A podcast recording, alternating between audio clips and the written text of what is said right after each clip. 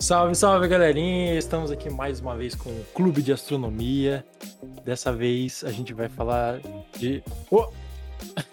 Dessa vez a gente vai falar de mais um planetinha do nosso sistema solar. A gente vai andar um passinho para frente aí, falar, falaremos de Vênus, o segundo objeto. Opa! O segundo, o segundo planeta do nosso sistema solar. E hoje a gente tá com bastante gente aqui, mano. Tem uma festinha aqui no Discord. Galera, hein? É, tem uma aglomeração. Aglomeração online, cara. Virtual, virtual, É virtual deixa deixar claro. É. Mas quem tá falando com a gente aí hoje? Podem se apresentar. Bom, eu sou o Nishi, quase físico. E aí, pessoal, eu sou o Buda. E aí, pessoal, aqui é o João. Oi, amiguinho, aqui é o Michelin, como sempre. E aí, pessoal, aqui é o treineiro. Ah, é, então temos aí o retorno do, do nosso vikingão, mano. E o É. Nishi, um cara novo aí. Oi, oi. Cara novo aí. Tem É voz nova aí.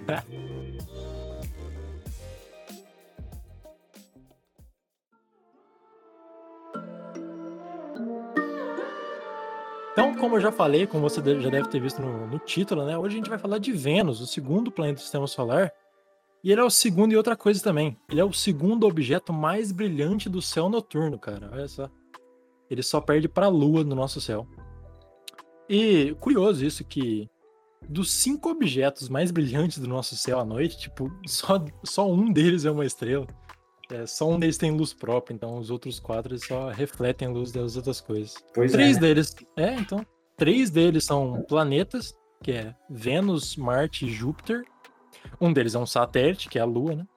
E a estrela é Sirius, da constelação de Cão Maior. Um dia, quem sabe, a gente fala dessa estrela aí. Inclusive, Hum, uma estrela sabe? binária, né? Ela é uma estrela binária, né? Ou não? Sim, sim, sim, é um sistema. É. Hum, novidades em breve. Enfim. isso, dá uma, isso dá uma boa noção de, de quão longe as coisas estão, né? Porque apesar de, de uma estrela ser extremamente mais brilhante do que coisas que só refletem, elas estão tão longe assim que só, só o que a gente percebe melhorzinho assim é o que tá mais perto da gente, ainda que eles não tenham luz própria. E já que a gente tá falando de estrelas, né? A gente já começa falando que Vênus, ele era conhecido como duas estrelas por civilizações antigas. É. Durante uma parte do ano, Vênus aparece no nosso céu no período das manhãs. E depois ele dá uma sumidinha e depois retorna o resto do ano como uma estrela da tarde. Então, nesse momento, né, que a gente tá no mês, no comecinho do mês de abril, vai ser um pouco complicado de achar Vênus no céu. Mas pro ouvinte que tá num futuro um pouco mais distante aí, é, no começo de maio até o final do ano, Vênus vai aparecer no nosso céu como um corpo celeste vespertino. Então, assim que o Sol se pôr, talvez mais para frente do final da última semana de abril, né? E na primeira semana de maio, a gente vai poder ver Vênus aí no nosso horizonte, inclusive fazendo um parzinho com o Mercúrio nesse durante o mês de, de maio. Ah, que beleza. É, mano, muito da hora. Vocês procurem aí mais detalhes, que não vai ser difícil falar por áudio? Mas procurem aí mais detalhes que no final de abril, no comecinho de maio, vocês, a gente vai conseguir assistir Mercúrio e Vênus depois do pôr do sol. E, como eu falei, é, Vênus era conhecido como duas estrelas, né? Ele- essas civilizações antigas, muitas delas caíram ne- nesse bait aí, né? Que achavam que esse planeta eram dois corpos, eram duas estrelas. Mas não é exatamente isso que, que acontece, né? Como a gente sabe hoje. Mas, além disso, um, um astro errante, né? Como Vênus, que significa um astro que anda pelo céu, e brilhante como ele é, como eu já falei, deve ter sido um prato cheio para mitologias nessa época, né? Nossa, sim, com certeza, mano. É, Inclusive, Vênus, assim, é, é famosa por ser a, a deusa da fertilidade e do amor na mitologia romana, mas muitas outras mitologias e outros povos já tinham uma deusa similar que, que é muito associada com Vênus. A gente tem Afrodite na mitologia grega e em algumas outras mitologias, como por exemplo no Império Babilônico, ah, que a gente tinha a deusa Ishtar, ah, na deusa Síria, Atar- Atargates, caramba, esses nomes são meio complicados. E na nos povos suméricos a deusa Inanna. Ah, então foram assim muitas muitas mitologias que a gente tem assim o ideal de uma deusa, uma deusa associada ao amor, à fertilidade, até assim um pouco à sexualidade. E bom, quando a gente pensa assim, tipo, sobre o, o quanto essas mitologias e esses povos é, influenciaram ainda hoje, assim, tipo, influenciaram o Ocidente e a nossa cultura, é, a gente tem que tipo voltar assim um pouquinho no tempo e contar uma historinha para entender sobre como aconteceu todo esse processo. E a nossa historinha começa assim 336 antes de Cristo com Alexandre o Grande, assim, que se tornando o rei da Macedônia. O mais engraçado de Alexandre o Grande é que o cara só tinha um metro e meio de altura. Representando É. nós aí. Representando. Treneiro se identificou aqui. Será que esse apelido é justamente por isso? Tá vendo? Mas enfim, é, Alexandre o Grande, em 336 a.C., ele assume o reino da Macedônia. E para quem conhece aí o básico de história da antiguidade, sabe que ele, tipo, ele foi um grande conquistador e expandiu o império em regiões da Pérsia, da, da Ásia Central. E, tipo, mano, ia da península da Itália ali até perto da Índia, de tão grande que era, que era o território da, da Grécia Antiga. E um dos grandes ideais, assim, do, do Alexandre o Grande é que ele queria expandir e levar a cultura grega para muitos povos. E mesmo depois da morte de Alexandre o Grande, quando começa um período que a gente chama de período helenístico, é, esses períodos foram marcados por um, um grande crescimento científico. A gente teve a Biblioteca de Alexandria, é, personagens como Euclides, Arquimedes e até Aristarco, que foi um dos primeiros a propor um modelo heliocêntrico para o nosso sistema solar. Então, os gregos representando, né, colocando o Sol como centro do, do sistema solar. E, bom, depois de um tempo com a morte de Alexandre o Grande, o- a situação política da Grécia começou a ficar um pouco instável, porque, bom, o território era muito grande, os líderes políticos da época, que eram chamados de diáconos, que eram sucessores de Alexandre, eles não conseguiam lidar com um território tão grande e eram mais de um líder, né? Então acabava tendo uma descentralização de poder e tipo a Grécia foi começando a ruir assim, sendo dominada por alguns povos através de, de conquistas ou até por, por doações de, de terras. E acabou que chega num ponto assim que toda a Grécia é dominada por Roma. E aí a Grécia tem o último suspiro dela, assim, com o final do período helenístico, em 146 a.C. E, bom, quando entra a civilização romana, eles tinham um, um forte é, sincretismo religioso. Então, o que, que é isso, esse sincretismo religioso? Eles pegavam todos os deuses e os cultos e os personagens da- das religiões que existiam na época e englobavam na mitologia e na cultura romana. Então, Afrodite, que era da cultura grega, acaba se tornando Vênus, que é o nosso segundo planetinha aí, que também tem é, essa- esses mesmos ideais que existiam anteriormente na cultura grega, de ser uma deusa que significa amor, desejo. E na mitologia romana, isso acaba sendo associada também a um ideal militar, assim, tipo, a Vênus não simboliza só um desejo sexual, mas uma feminilidade e uma beleza ah, que está vinculada ao militarismo. E é isso, Oxe. tipo, sim, é, é muito legal essa parte. E aí a gente pensa, né, tipo, foi um império muito grande e que trouxe, tipo, efeitos, assim, pra nossa sociedade, sabe? Tanto que sexta-feira, em italiano, significa. A gente fala Venerdì, que é o dia em homenagem a Vênus. E também a deusa Freia, que é da cultura germânica, né? A mitologia germânica, vem a- é, surge a palavra Friday do inglês. Então, tipo, para línguas que têm o costume de, de fazer referências mitológicas assim nos dias da semana, a gente tem a sexta-feira, que é o dia dedicado a Vênus. É, inclusive, treineiro, como que é sexta-feira em, em espanhol? É viernes, certo? Ah, tá. É, então, é parecido. Provavelmente deve ter alguma coisa a ver com Vênus também. Vai saber. Quem sabe, né? Quem sabe, né? Inclusive, como eu falei, Vênus era conhecido como duas estrelas, né? Então, a estrela que aparecia de manhã na Grécia Antiga, por exemplo, era chamada de Fósforos, que é- meio que significa o que traz a luz. enquanto a sua aparição mais tardia assim era conhecido como Hesperus, a estrela da noite. E eventualmente a gente traduziu esse Hesperus para Vesper e hoje a gente meio que fala vespertino. Então, vespertino é um pouco de herança astronômica aí do que Olha só. De como eles conheciam Vênus naquela época. Mas, mas não só de beleza viverás, né, mano? Vênus era muito importante para civilizações maia, por exemplo, que eles usavam o planeta como presságio de boa sorte em batalhas. Como o Michel falou, parecido com o que acontece em Roma, é, caso Vênus não estivesse no céu, os maias não iam à batalha porque era um presságio de, de má sorte, assim, caso Vênus não estivesse lá. E, esse- e os maias, inclusive, até fizeram um calendário ao redor do ciclo de Vênus. O ciclo de Vênus esse que dura 584 dias, então é mais ou menos um ano e meio aí. É, na verdade é quase dois anos, é um ano e mais de meio. E na verdade ele varia em algumas dezenas de dias, mas é mais ou menos isso aí, em média.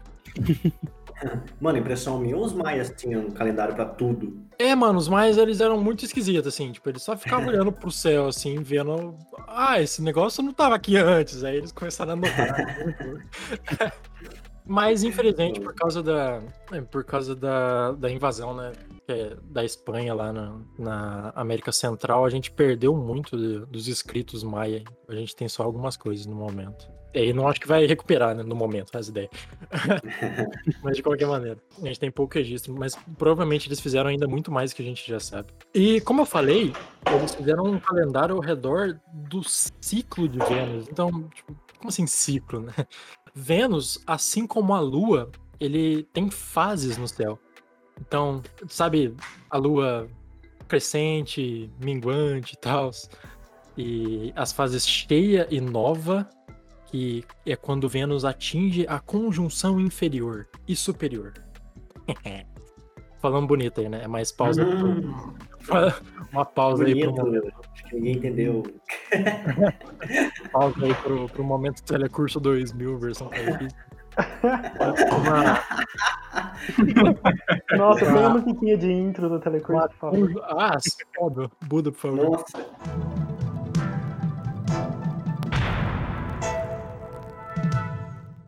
Uma conjunção é quando dois corpos celestes aparecem perto um do outro no céu, né? Então, a conjunção inferior é quando Vênus está mais perto da Terra, e daqui da Terra a gente olha e Vênus está pertinho do Sol. E a conjunção inferior é quando ela está do outro lado do Sol. Mas daqui da Terra, no nosso referencial, Vênus também está pertinho do Sol. Então, quando ele está na conjunção inferior, que é quando ele está pertinho do Sol, ele está na fase nova, porque ele não vai refletir muito bem a luz se ele tá na nossa frente, né? Mas ele fica na fase cheia na conjunção superior, quando ele tá do lado de lá. Aí ele consegue refletir muito bem a, a luz pra nós e a gente vê ele na, nossa, na sua fase mais doideira. que a gente sabe, né? Opa! Que a gente sabe, a gente sabe dessas fases de Vênus e o primeiro registro dessa observação de fases foi de Galileu Galilei, em 1610 através de um telescópio. Que ele gostava de- desses negócios aí de telescópio. e isso é mais importante do que parece, não é só. Ah, que da hora. É. Esse registro de fases de Vênus, ele era completamente incompatível com o modelo geocêntrico que era bastante famosinho na época, né? Principalmente pela Igreja Católica. E o modelo que tem a, a Terra no centro, ele nunca ia permitir que o planeta fosse completamente iluminado na fase cheia. Mas, olha só, o modelo heliocêntrico de Nicolau Copérnico, ele nele, nesse modelo, isso poderia acontecer, né? Então, essa observação é, é uma evidência de que o Sol realmente é o centro do nosso sistema solar. E não a Terra, como algumas pessoas acreditavam antes, e, e infelizmente até hoje talvez acreditem. É, mas essa parte a gente. essa parte a gente finge que não aconteceu.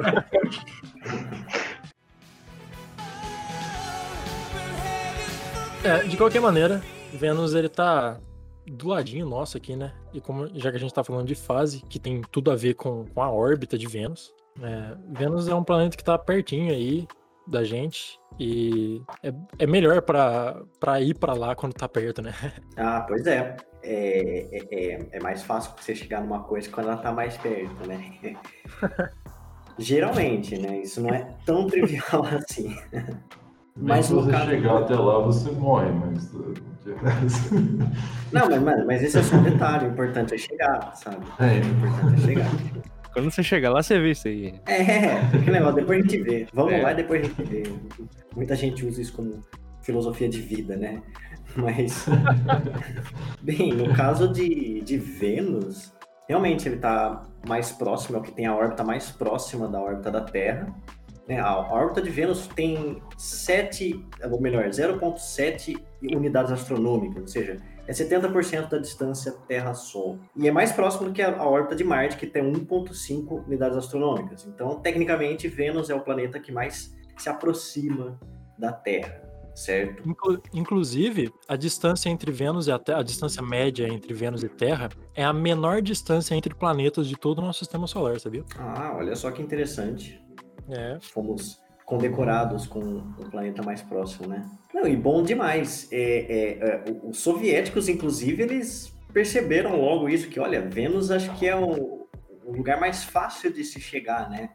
Outro detalhe é que também você precisa de menos energia para criar uma órbita de transferência até Vênus do que se for para Marte. E também as janelas de lançamento, que a gente já comentou aqui, que é aquele período em que você pode enviar uma sonda para outro planeta com menor gasto de combustível, é, elas acontecem a cada 19 meses. Ao contrário de Marte, que acontece a cada dois anos e dois meses. Então, assim, Vênus parece um excelente destino interplanetário, certo? Pois e, é. Uhum. De fato, ele foi o favorito da galera no início das viagens interplanetárias. Então, já em 1961, a União Soviética lançou a sonda Venera 1, que foi a primeira sonda interplanetária da história. E ela foi lançada para fazer um flyby, ou seja, uma passagem rápida lá em Vênus. Só que chegando lá meio perto, ela teve uns problemas de comunicação e, bom, acredita-se que ela passou por Vênus, mas na prática ninguém sabe o que aconteceu com ela porque ela sumiu da galera, basicamente. Parou de responder. É, mas depois a Mariner 2 ah, dos Estados Unidos, que foi lançada em agosto de 1962, ela foi de fato a primeira sonda que passou por Vênus e retornou dados desse flyby em Vênus. Maravilha, né? E, é, inclusive, nessa época, existiam pessoas que achavam que Vênus era um, um lugar cheio de, de pântanos, florestas, não sei o quê. Oxe, como é assim? sério. É, naquela época a gente tinha muito pouca informação sobre os planetas, né? É, e E por ser o mais próximo da Terra? por ser o mais próximo, por ele ser um planeta muito bonito, Uhum. eu falava, ah, possivelmente tem vida lá. Talvez seja um lugar habitável, pelo menos. Uhum. Mas. É, acredito que depois que você der a ficha técnica aí do, de Vênus, é, é. É, mas, é, na, na época, se você olhasse assim, a- o raio do planeta, até o tamanho era, já era muito parecido com o planeta Terra, essa distância né, que a gente fala de 0,3 unidades astronômicas, então, assim, era um bom candidato, era, né? Um bom candidato para a gente tentar Exatamente. fazer pesquisa. É, sim, com certeza. A Vênus era um bom candidato mesmo às primeiras explorações. Mas é, né? Então começaram a mandar mais e mais missões para Vênus e aí o pessoal começou de fato a aprender o que, que tinha lá, né? E, bom, entre missões bem-sucedidas e fracassadas, a União Soviética mesmo mandou um verdadeiro punhado de sondas até Vênus nos anos 60, 70 e 80. Inclusive, 10 dessas sondas, de fato, pousaram lá em Vênus. O que é incrível, assim, pensando tudo que a gente sabe sobre Vênus. E, bom, justamente por causa dessas viagens, né? Mas, por exemplo, a maioria das sondas chegava lá, pousava e não durava mais do que algumas horas. Tirava umas fotos aí, no caso das, das Vêneras da, da União Soviética. Mas assim, não era que nem uma missão hoje de Marte que o cara, o rover fica lá anos e anos brincando lá no meio das pedras. E cantando parabéns. e- Pois é. A gente ainda vai dar mais detalhes, mas Vênus é tem uma temperatura extremamente alta, inclusive é suficiente para derreter vários metais. Então, você manda um, um, um componente elétrico lá com solda de estanho, digamos que essa solda não vai aguentar muito tempo sólida. Inclusive, eu tava lembrando aqui. Vocês lembram daquela música The Final Countdown? Aham, sim. Na música, ele fala de um apocalipse na Terra, né? E ele fala que eles estão heading for Venus. Sim. Então, isso aí. Essa música é de quando? 86. Ah, isso. é Caralho, Então- uma referência, sabe? Essa música não. Não é muito astronomicamente acurada. Não. Acurada. Tem gente lendo em inglês aí. Não, É, os caras não estavam muito por dentro das pesquisas científicas da época para fazer essa música. É. não mesmo. Então, porque já nos anos 90 é, foram mandadas mais sondas, que nem a Magellan, a Venus Express da ESA, a Magellan no caso da NASA, e a Akatsuki da Jasha, que é louco, japonesa. Pois é, os japoneses Mandaram o Orochimaru pra, pra. Como assim, velho? É o nome da sonda, uai. E, e, bom, elas retornaram muitos dados científicos, cada vez mais precisos, só que nunca ninguém além da, da União Soviética mandou sondas para pousar lá em Vênus, porque, como falamos para vocês, não é um lugar muito hóspito para a vida. Lava. E, pois Muita é. lava. E além dessas sondas que foram mandadas para explorar Vênus, também tiveram as sondas Galileu, Cassini, Messenger e Parker, entre umas ou outras aí, que passaram por Vênus para executar um estilingue gravitacional para outros destinos. No caso, Mercúrio, Júpiter, Saturno e até o Sol, no caso da Parker. Então, é, não era o destino principal delas, mas eles usaram Vênus para fazer aquelas manobras, né? Porque quando você está perto de um campo gravitacional forte, é, você economiza combustível. E de quebra, essas missõezinhas aí, elas tiraram alguns dados também de Vênus, né? Apesar de não ser o foco dele, já que tá lá, né? Por que não mandar uma- umas, umas coisas sobre Vênus, né? Bem, mas com tudo que foi aprendido sobre Vênus a partir dessas missões, eh, ficou claro que ele acabou perdendo as atenções para Marte, né? Hoje a gente vê que Marte está muito mais nos alvo, no alvo das nossas missões de exploração espacial. É, sobre esse programa, inclusive, que o treineiro citou, o programa Magellan, ele descobriu que o Sol apresenta evidências de extenso vulcanismo, né? E o enxofre presente na atmosfera, é, se pá, é um dos indicativos de que recentemente houveram, houveram erupções por lá, né? Então, só que o problema é que, assim, não tem nenhuma evidência de rios de lava, então, tipo, o vulcão só, só deu um peidinho, sei lá.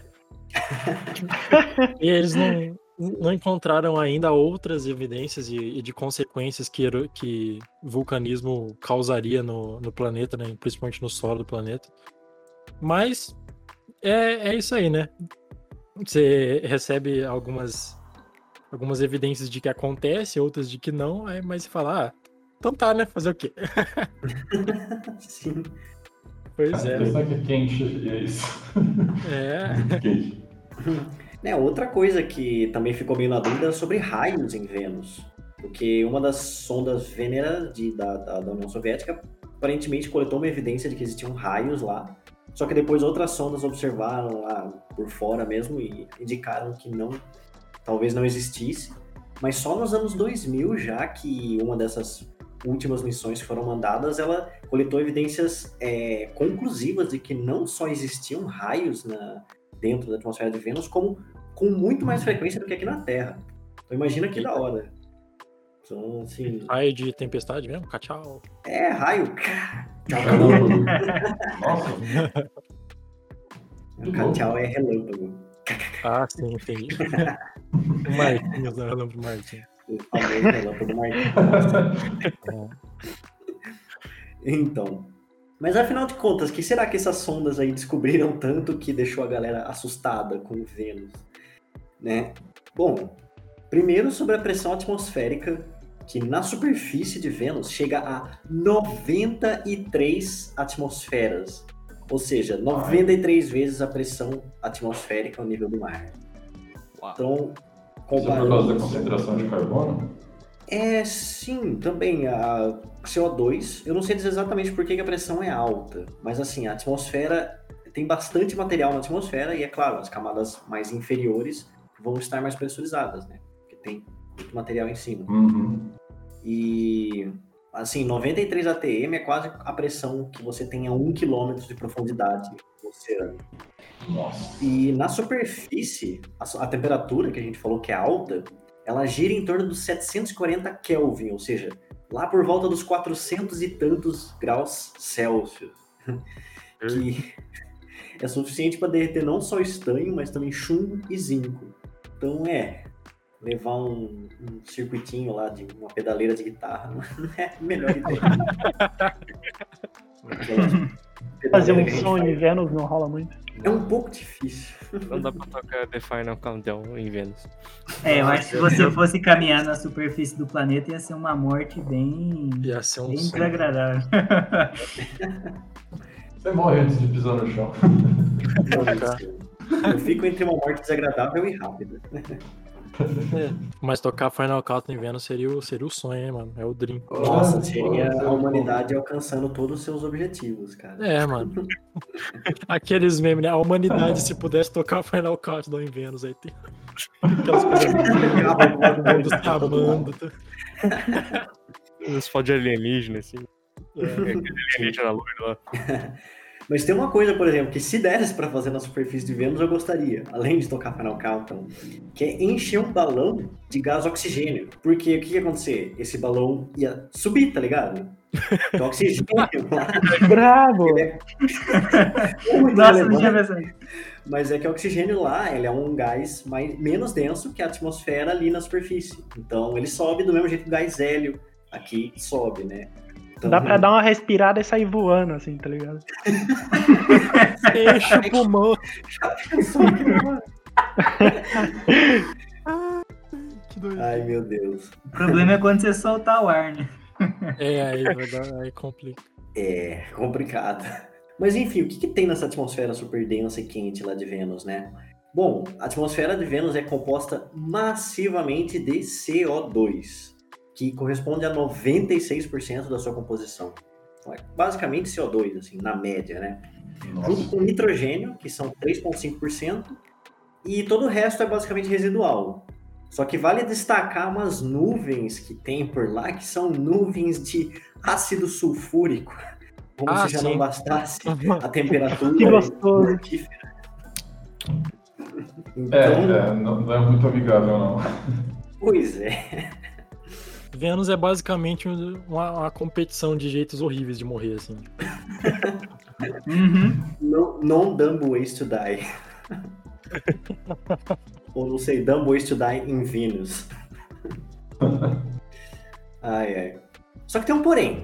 Tem um porém muito interessante dessa mortificidade toda aí, acabei de inventar essa palavra. É, apesar de tudo, se você estiver, se você der a sorte de estar numa região lá entre 50 e 65 quilômetros acima da superfície de Vênus, acontece uma coisa bem bizarra. Que, lembra que eu falei para vocês que o oxigênio é um gás que levanta, né? ele sobe. Pois justamente nessa altitude, mais ou menos, a pressão atmosférica fica lá próxima do zoom atmosfera, que é o que a gente tem aqui na Terra. E a composição dessa faixa da, da atmosfera é de 21% de oxigênio e 78% de nitrogênio. Se vocês lembram um pouco da, da composição da geografia e tudo na escola, essa é mais ou menos a composição aqui da atmosfera da Terra. Olha só.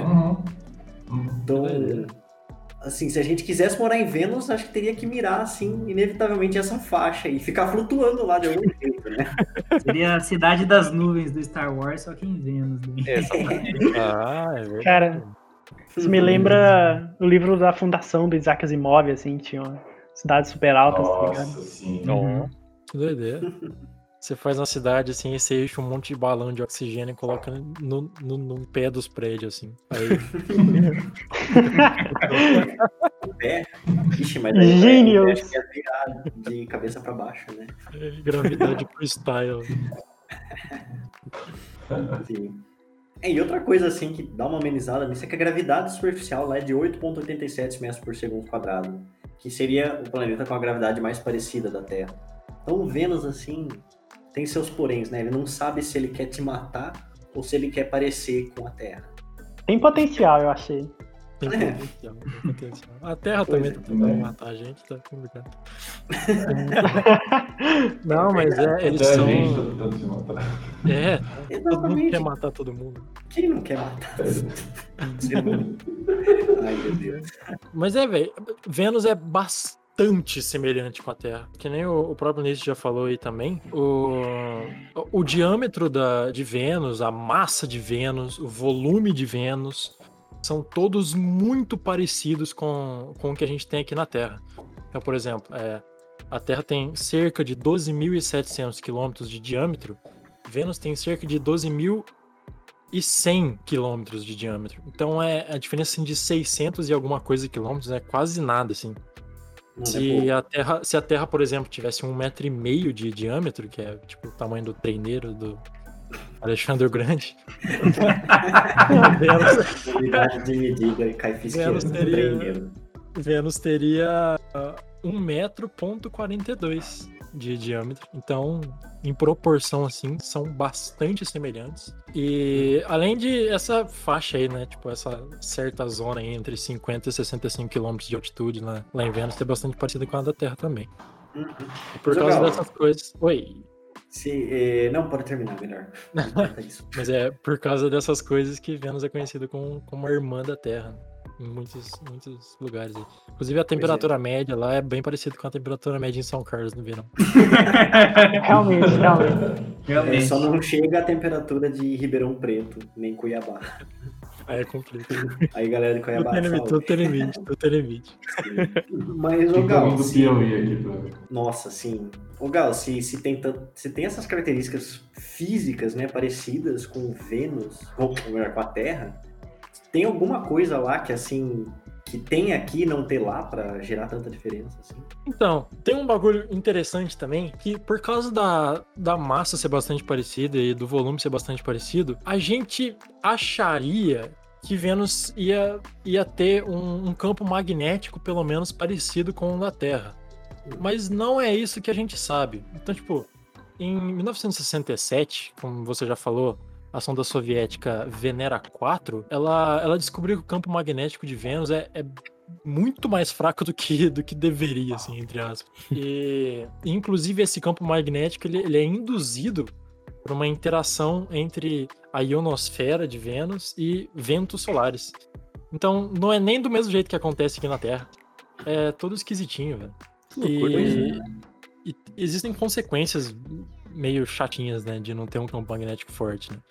É que é proteção contra a radiação solar. Então, aqui na Terra, o nosso campo magnético ajuda bastante, né? A gente a não ter muito câncer de pele. Porque ele ajuda muito a nos proteger contra a radiação solar. Mas lá, como o campo magnético não é muito forte, Vênus sofre bastante com isso. Então, é um outro problema e é uma outra forma de morrer.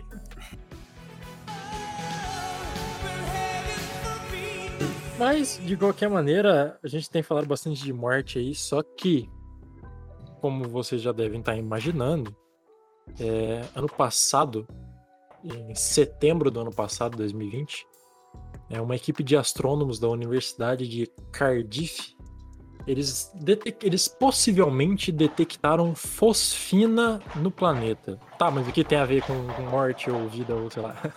É, a gente sabe que fosfina é bastante associada com, com micróbios que vivem em entranhas de animais. Então, exemplo, em é, então, por exemplo, a gente aqui na Terra a gente encontra fosfina em fezes de pinguim. Então, a gente sabe que alguns micróbios fabricam esse, essa fosfina e isso pode querer dizer que em alguns níveis superiores da atmosfera, como o treineiro falou, nessa faixa em que a composição é bastante parecida com a da Terra, talvez exista vida em Vênus, mas assim, bacteriana, coisa minúscula, obviamente. né? São organismos Sim. bastante semelhantes a bactérias. né? É, é, o pessoal de microbiologia gosta de explorar essa faixa aí, porque a vida como a gente conhece seria mais plausível de se encontrar algo lá. Só que esse problema, esse negócio da fosfina, infelizmente, foi uma treta, né? Porque É, depois de um Não tempo, né, né, de- começaram a detectar uns problemas ali e não foi reprodutível por outros, por outros experimentos que deveriam observar aquela linha forte de fosfina. Então sim. parece aí que foi um falso positivo, infelizmente. Mas o É, pessoal tá sempre olhando para essa faixa aí de Vênus. Sim. Ah, e principalmente depois dessa descoberta, né, o, administrador da NASA, o Jim Bridenstine, ele, ele começou a pedir mais investimento e mais foco, né, no desenvolvimento de- dessa do, do estudo dessa, dessa faixa atmosférica de Vênus. Então, quem sabe um dia a gente encontra alguma coisa mais daorinha.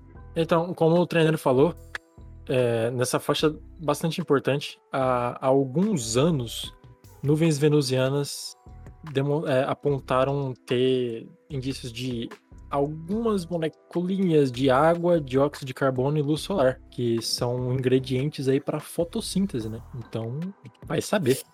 É, então, quem sabe um dia a gente descobre mais. Acho a vida do lado da Terra, assim, seria um milagre, cara. Ia ser muito louco. Ah, é um bom lugar para começar a procurar, né? Aqui dos lados. Com certeza. É o que dá pra fazer agora. É, é, tem isso também. Sim.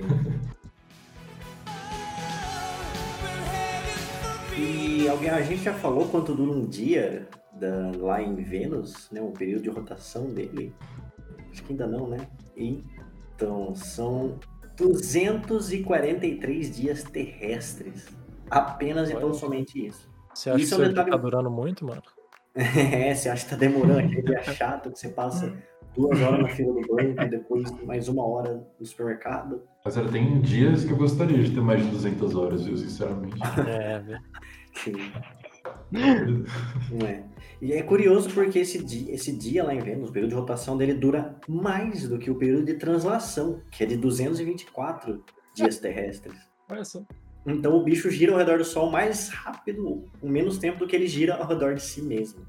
E. Aliás, a, a, a temperatura de Vênus ela é muito alta, só que ela é alta ao redor do planeta inteiro, sabe? Quase não varia a temperatura. Isso é estranho, porque para um período de rotação tão próximo do período de translação, você imagina que um dos lados de Vênus fica muito tempo exposto para o Sol e o outro fica muito tempo sem ser exposto ao Sol. Então você deveria ter uma variação grande aí de temperatura, né? Um lado muito quente e outro lado um pouco menos muito quente, tá ligado? Só que a temperatura é quase a mesma e alguém sabe dizer assim, por que alguém tem um chute? Ah, mano. Que. Atmosfera. Tem a ver com a atmosfera, com certeza. com os ventos solares também, porque você acaba distribuindo um- uma quantidade muito grande de energia na atmosfera e deve ter um, a quantidade de vento, esse tipo de, coisa na atmosfera deve distribuir a temperatura muito rápido. Hum, mas tem uma coisa bem mais simples que é o principal Eu acho que é. Tipo, aqui na Terra, a gente. Enfim, tempestade. é, uma coisa que causa muita tempestade, ou causa praticamente toda tempestade, é a diferença de temperatura na atmosfera.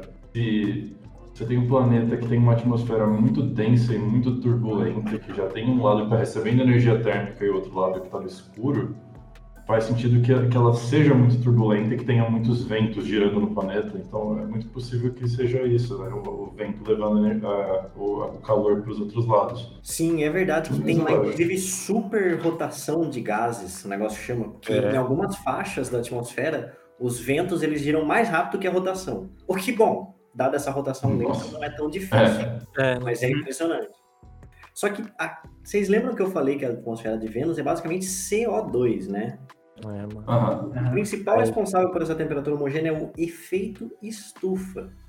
Esse aqui Hum. a gente Olha. fala muito aqui. Eu ia comentar sobre isso. É, então.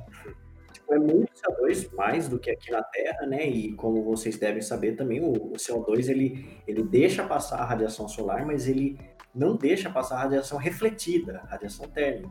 Então essa a, a radiação refletida na Terra ela fica batendo assim na atmosfera e, e isso causa um aquecimento e isso retém o calor mesmo durante a noite de Vênus. Então é por isso que a noite de Vênus é tão quase tão quente quanto o dia, por mais que a noite demore muito. Louco, né? Uau. Cadê o. Cadê o. Uau. Cadê o, o The Final Countdown novamente falando que nosso destino é Vênus aí? Cadê o seu Carnaval? É. Cadê seu Europe agora? Aquela noite que você não consegue dormir porque tá calor, tá ligado?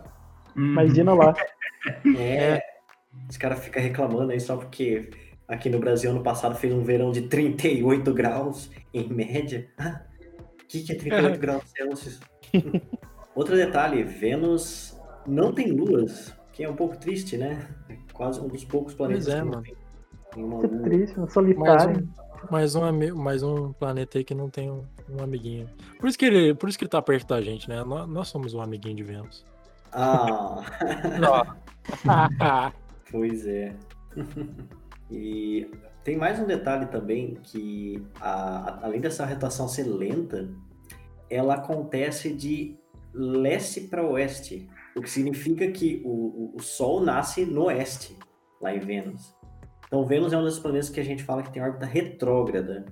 Ele gira no sentido contrário do sentido de, Hum. de rotação dos, dos demais planetas e do sentido de translação propriamente ao redor do Sol. E É, para tá. quem prefere ver a rotação como vetores, isso aí quem, quem entrar em física provavelmente vai saber o que significa. Mas se você gosta de ver rotação como um vetor, é como se Vênus estivesse de cabeça para baixo. Então, mais um fato curioso aí sobre esse planetinha. Uau. A gente não recomenda que você faça física, fica aqui a sugestão. O Alguma vez foi Em recomendado. Em nenhum momento isso? Caio acho Fisk que- indicou essa opção. Tenha medo de Eu física, por favor. eu, du- eu duvido que você entra na universidade de física e pergunta. Ah, você entrou aqui por recomendação de alguém? Falando, você não, você não encontra, mano. É Realmente. verdade. Brincadeira, galera. Façam física assim. Não, Sim, um Pelo menos tentem descobrir se é o que vocês gostam. Assim, a, a pessoa que faz física, ela já vai fazer física de qualquer jeito. Ela é aquela pessoa que Sim, ela não tem noção, sabe? Ela vai de qualquer jeito. Vai me reconheci muito aí nessa frase. Totalmente. Aqui no Facebook, estou nessa foto e não gosto. Não, mas é com- completa brincadeira aí, gente, velho. Eu apoio a ciência de, de todos os tipos, inclusive física, inclusive ciências humanas. Então são todas Uhum. bastante importantes e todas merecem respeito. Se você faz física, tá- você não bate muito bem na cabeça, mas não quer dizer que você não é uma pessoa legal, né? Então, não quer dizer que você não vai ser feliz também. Olha assim, tem, tem físicos aqui, né? Entre, entre nós, gente. é, Até conheço, tem amigos que são. até tem amigos que são. Ai, Mas é isso, galera. Ah, enfim, é isso. Vocês. Vocês conhecem mais coisa de Vênus aí, mano?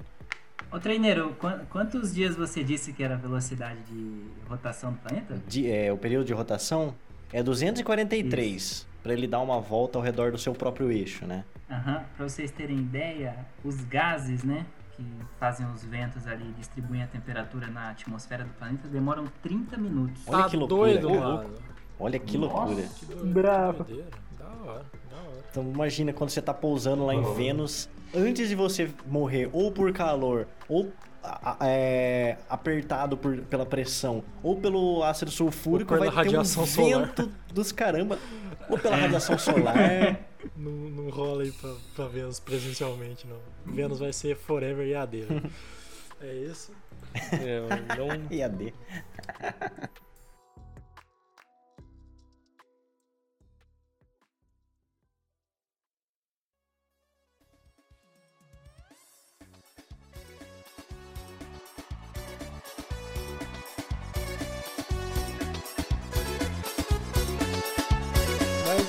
galera. Esse foi o episódio de hoje. Espero que todos vocês tenham amado ouvir assim como a gente amou fazer. E a gente tá cheio de gente aqui. Compartilhe com o seu amiguinho. Fala, ó, mano, visita o Kai Fisk lá nas redes sociais deles. Quem fala? Mish, Verdade. é sempre É um um novato, é novato, sempre um novato. Vai, vai, Nietzsche. Ah, para o pessoal visitar, ah, curtam Tem lá Instagram, nossa... tem Facebook. Ah, o Caifisk no Spotify, é, Instagram, nosso Facebook. Pode entrar em contato com a gente Tem nas redes Twitter. sociais também, né? E Twitter. Vamos recrutar alguns bichos também, né? Vamos. Que se aventurarem no mundo da da hora, física. da. Sim. Como, Sim. como a gente falou aí, né? A gente tem Instagram, Facebook, que é barra Caifisca, só, só procurar a gente lá. E, e o Twitter, que é arroba Caifisc1, eu não canso de falar aí, eu canso de falar isso toda vez. né? Ai, o 1, não sei lá. né? Devolva o nosso Caifisc, por favor. Mas é isso. Espero que todos vocês fiquem bem aí e até a próxima, né? Falou, Tchau. galera! Tchau. Até mais! Tchau. Abraços. Falou!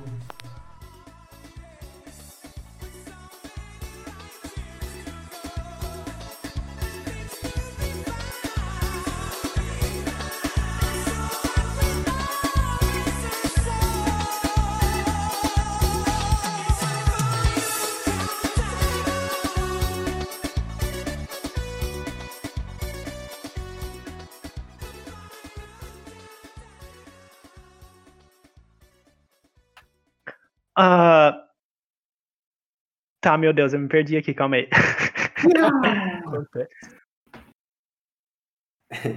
É, sim, com certeza. A, a sonda era. é, ah, falta isso.